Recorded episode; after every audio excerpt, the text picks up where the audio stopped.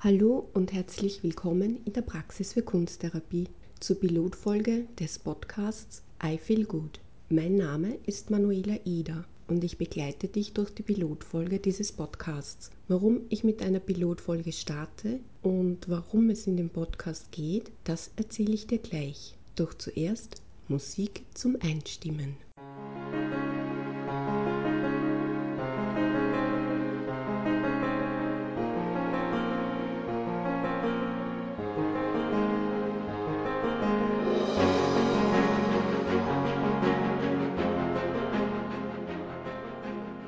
Mit der Pilotfolge starte ich einerseits, damit du mich besser kennenlernst und andererseits, damit du erfährst, was dich alles im I Feel Good Podcast erwarten wird.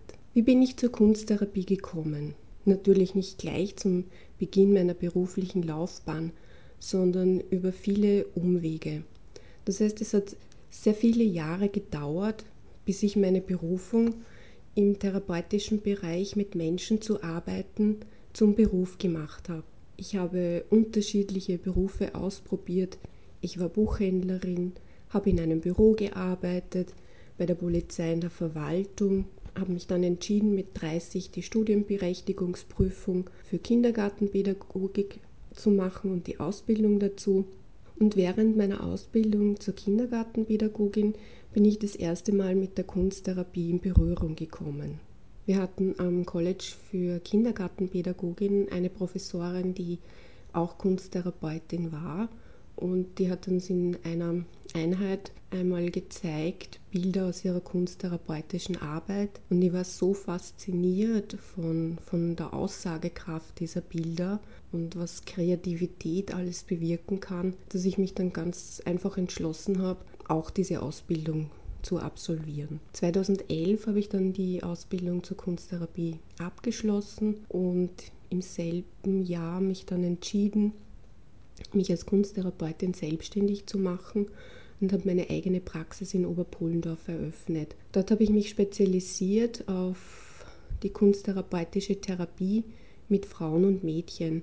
Also eine Therapie von Frau zu Frau mit frauenspezifischen Themen und den frauenspezifischen Krankheitsbildern. Ich habe dann in meiner Arbeit mit den Patientinnen gemerkt, dass mir irgendetwas fehlte. Ich war noch immer begeistert von der Kunsttherapie, aber es war einfach so, wo ich mir gedacht habe, nur kreative Medien, das kann nicht das Einzige sein, um meine Patientinnen zu unterstützen.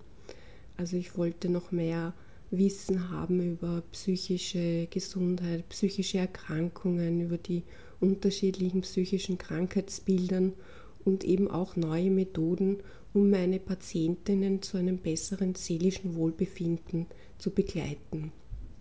Habe mich dann 2013 für das Studium Psychotherapie an der Donau-Uni Krems entschieden hier die Fachrichtung Integrative Therapie. Die Ausbildung, die dauert jetzt noch bis März 2017 und ich freue mich dann schon darauf, die Psychotherapie und die Kunsttherapie zu vereinen, um eben meine Patientinnen noch besser begleiten zu können, ihr seelisches Wohlbefinden zu stärken und zu fördern, ihre Persönlichkeit weiterzuentwickeln, damit sie den Mut und die Kraft und die Energie haben, neue Wege zu gehen.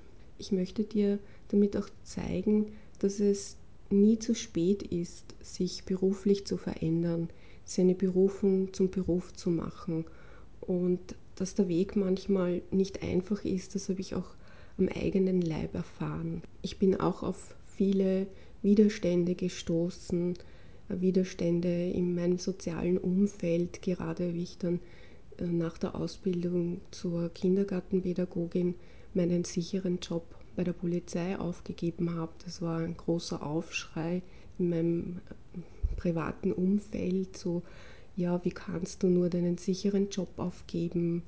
Gerade so in der heutigen Zeit ist es wichtig, einen, einen sicheren Job zu haben, einen sicheren Arbeitsplatz zu haben. Aber ich habe mich davon nicht aufhalten lassen. Ich wollte einfach meinen Weg gehen.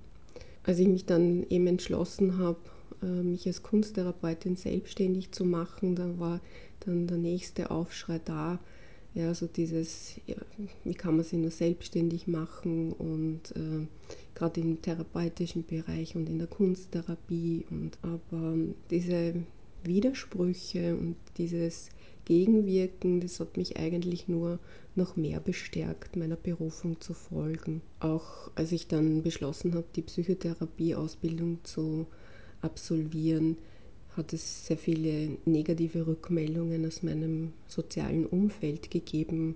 Unverständnis, dieses, ja, bist du dir sicher, dass du die Ausbildung machen möchtest? Bist du sicher, dass du dann mit psychisch kranken Menschen arbeiten möchtest? Und ja, ich immer gesagt habe, ja, also ich bin mir sicher, es ist einfach meine Berufung, mit Menschen zu arbeiten, sie zu begleiten und zu unterstützen, damit sie ein besseres seelisches Wohlbefinden erlangen. Also es ist nicht immer einfach, aber ich kann eben aus Erfahrung sagen, dass es sich einfach lohnt, sich zu verändern, sie neue Wege zu gehen, auch wenn es schwierig ist. So, aber nun zu der Frage, die dich wahrscheinlich am meisten interessieren wird. Was wird dich in dem I Feel Good Podcast erwarten oder was wirst du hören? Ja, also dieser I Feel Good Podcast, das wird ein ganz ein bunter Mix werden aus vertonten Blogbeiträgen. Es wird ganz spezielle I Feel Good Episoden geben, wo du Tipps und Hilfestellungen bekommst, um dein seelisches Wohlbefinden zu stärken, zu fördern, wo du die Möglichkeit bekommst, dich zu reflektieren, deine eigene Persönlichkeit neu zu überdenken und vielleicht etwas in deinem beruflichen oder privaten Bereich zu verändern.